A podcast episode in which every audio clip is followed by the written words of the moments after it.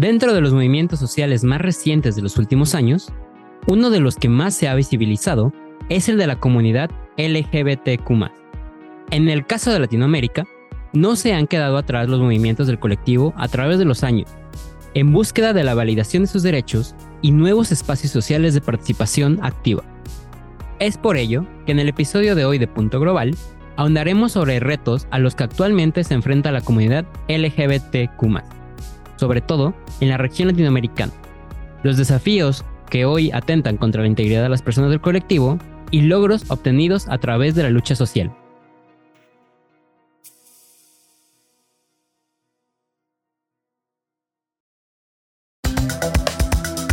Este es un podcast producido por el Centro de Estudios Estratégicos de Relaciones Internacionales, CERI.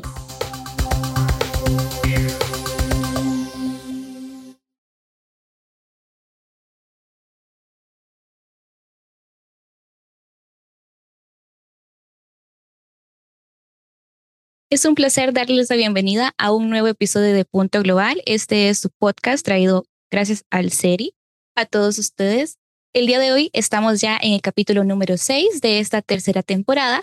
Mi nombre es Ana Esquivel y es un placer darles la bienvenida. El día de hoy tenemos una cápsula donde vamos a estar hablando sobre las luchas de la comunidad LGTBQ, tanto en América Latina como en algunas interacciones que tienen en el resto del mundo.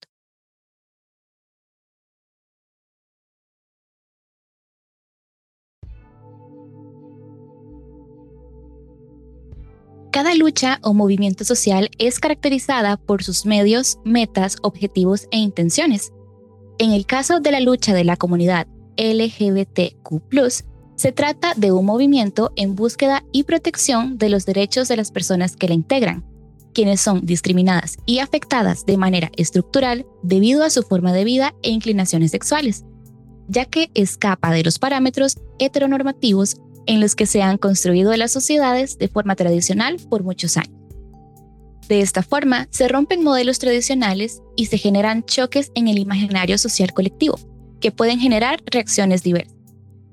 Entre los temas de mayor incidencia respecto a la comunidad al día de hoy se encuentran el matrimonio igualitario, la ley de identidad de género, la brecha laboral para las personas de la comunidad LGBTQ, la educación sexual integral la concientización sobre el VIH-Sida, entre otros. La discriminación de las personas LGBTQ encuentra un origen inmediato en la forma que las sociedades occidentales fueron estructuradas tradicionalmente bajo un sistema heteronormativo y cisgénero por muchos años.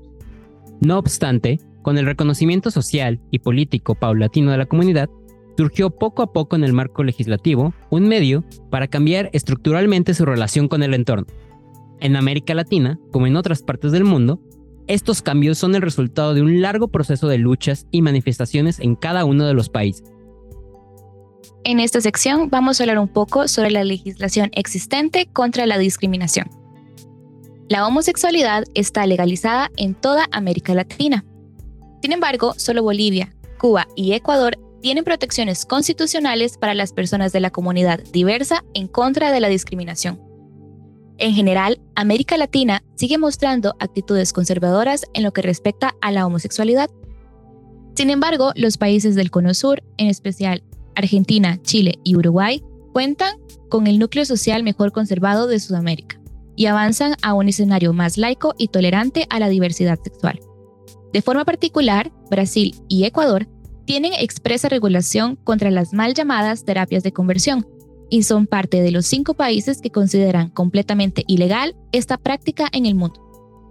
No obstante, existen excepciones como es el caso de algunos territorios del Caribe, como Antigua y Barbuda, Barbados, Dominica, Granada, Guyana, Jamaica, San Cristóbal y Nieves, Santa Lucía y San Vicente, y las Granadinas, donde existen algunas penalidades que van de los 5 a los 15 años de cárcel, según diversos grados y modalidades, para expresiones que pertenezcan a la comunidad diversa. Con respecto al matrimonio igualitario, países como Argentina, México, Costa Rica, Uruguay, Ecuador y Colombia ya cuentan con la legalización del matrimonio igualitario, el cual fue en algunos de estos países de los primeros logros en la conquista de derechos para la comunidad LGBTQ. Inclusive, recientemente México avanzó hacia una completa legalidad del matrimonio igualitario, luego de que en el estado de Tamaulipas, el último en reconocerlo, lo haya contemplado como legal.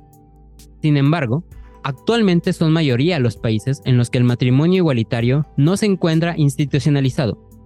Países como Belice, Bolivia, Cuba, El Salvador, Guatemala, Guyana, Haití, Nicaragua, Paraguay, Perú, República Dominicana y Venezuela aún no contemplan este derecho en su marco legal. Adicionalmente, en el tema de formación de nuevos núcleos familiares, Argentina, Brasil, Colombia, Costa Rica y Uruguay reconocen la adopción conjunta por parejas del mismo sexo, así como la adopción del hijo o hija del cónyuge. Hablando un poco más del escenario internacional, dentro de poco se acerca el Mundial de Fútbol en Qatar. Y este es uno de los eventos más prestigiosos y que trae consigo posibilidades comerciales a distintos rubros. Sin embargo, el evento está envuelto en polémicas, principalmente por el manejo que el gobierno de Qatar ha tenido a lo largo de su historia con la comunidad diversa. En Qatar, la homosexualidad es completamente ilegal y puede ser penalizada con prisión, lo cual ha generado mucha preocupación en aquellos turistas, parte de la comunidad, que realizan cualquier demostración de afecto en público.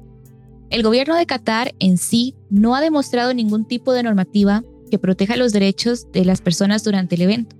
De hecho, todo lo contrario ha comunicado que es importante que se respete la ley islámica y que cualquier símbolo de la comunidad LGBTQ está prohibido. Como repasamos en este episodio, han habido tanto avances como retrocesos en las sociedades por convertirse más inclusivas y conquistadoras de derechos para la comunidad LGBTQ. Sin embargo, esta lucha por derechos no parece ser actualmente una prioridad para los estados en general, y los datos lo demuestran, especialmente la situación de las personas trans, las más vulneradas del colectivo, y cuya esperanza de vida continúa estando alrededor de los 35 años. Sin ignorar los logros obtenidos, aún hay que reconocer que queda mucho camino por recorrer en la institucionalización de los derechos de las personas LGBTQ, para poder asegurarles una vida plena y sin vulneración de su integridad.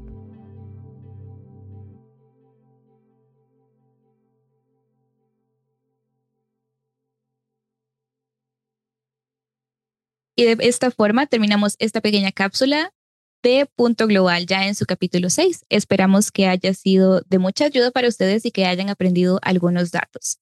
De esta forma, vamos terminando ya casi la tercera temporada de Punto Global y esperamos que se queden con nosotros. Vamos a estar preparando muchísimos más contenidos y por eso es muy importante que estén pendientes de las redes sociales del SEI para que estén al tanto de todo lo que estamos preparando para las próximas semanas.